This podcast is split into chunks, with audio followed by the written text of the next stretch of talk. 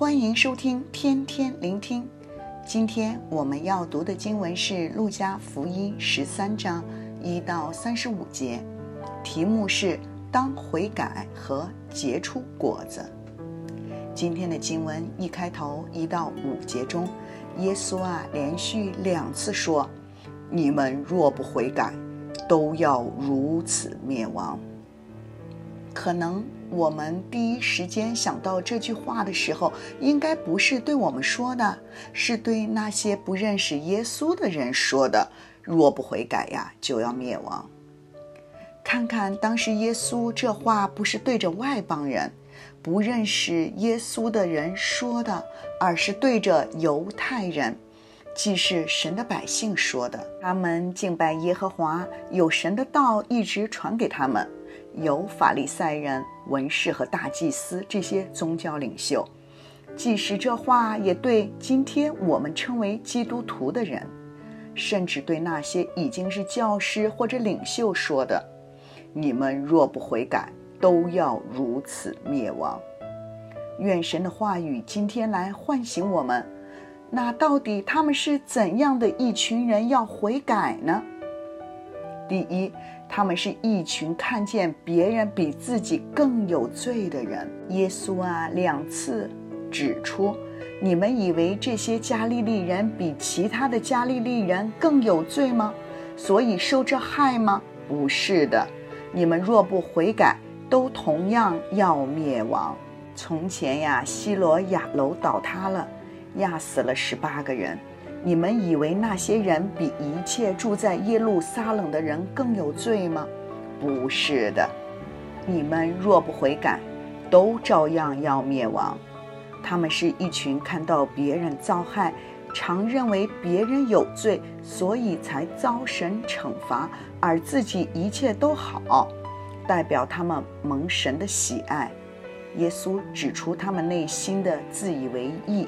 常常以自己的宗教行为和地位来自夸，只看见别人的罪，轻忽自己也是个罪人，需要内心的悔改和谦卑，寻求神的恩典和赦免。今天我们反思，我们是否看见别人的问题看得一清二楚，而对自己的罪呀，却轻易地放过了？也不要将人的祸患与神的惩罚连接在一起。没有人呀能够完全的知道这一刻的患难不一定是神审判的结果，而这刻的丰盛啊也不一定是神喜悦的表征。只要存着敬畏神的心，真正的悔改归向神。第二啊，耶稣要叫谁来悔改呢？是一群生命没有果子的人。接着呀，耶稣就用了比喻说，有一个人啊，在葡萄园里栽了一棵无花果树，他连续三年呀，在无花果树下都找不到果子，所以想要将它砍掉，以免白占了土地。但是园丁啊，请求再宽限多一年。仔细留意，有一个特别的现象，园主呀，在葡萄园里栽了一棵无花果树。这棵无花果树在葡萄园中必定成为突出的一棵，就如犹太人乃是神从万民中拣选出来的一棵栽种在葡萄园中的无花果树。对今天的基督徒来说，我们就是神从黑暗中被拣选出来的无花果树，成为世上的光。我们是蒙神栽培的一群。若不结果子，照理应该砍了。但是神仍然有怜悯，仍然给我们时间悔改。他要我们结出生命的果子来。今天我们是否只注重宗教的形式，而没有内在爱神爱人的热情呢？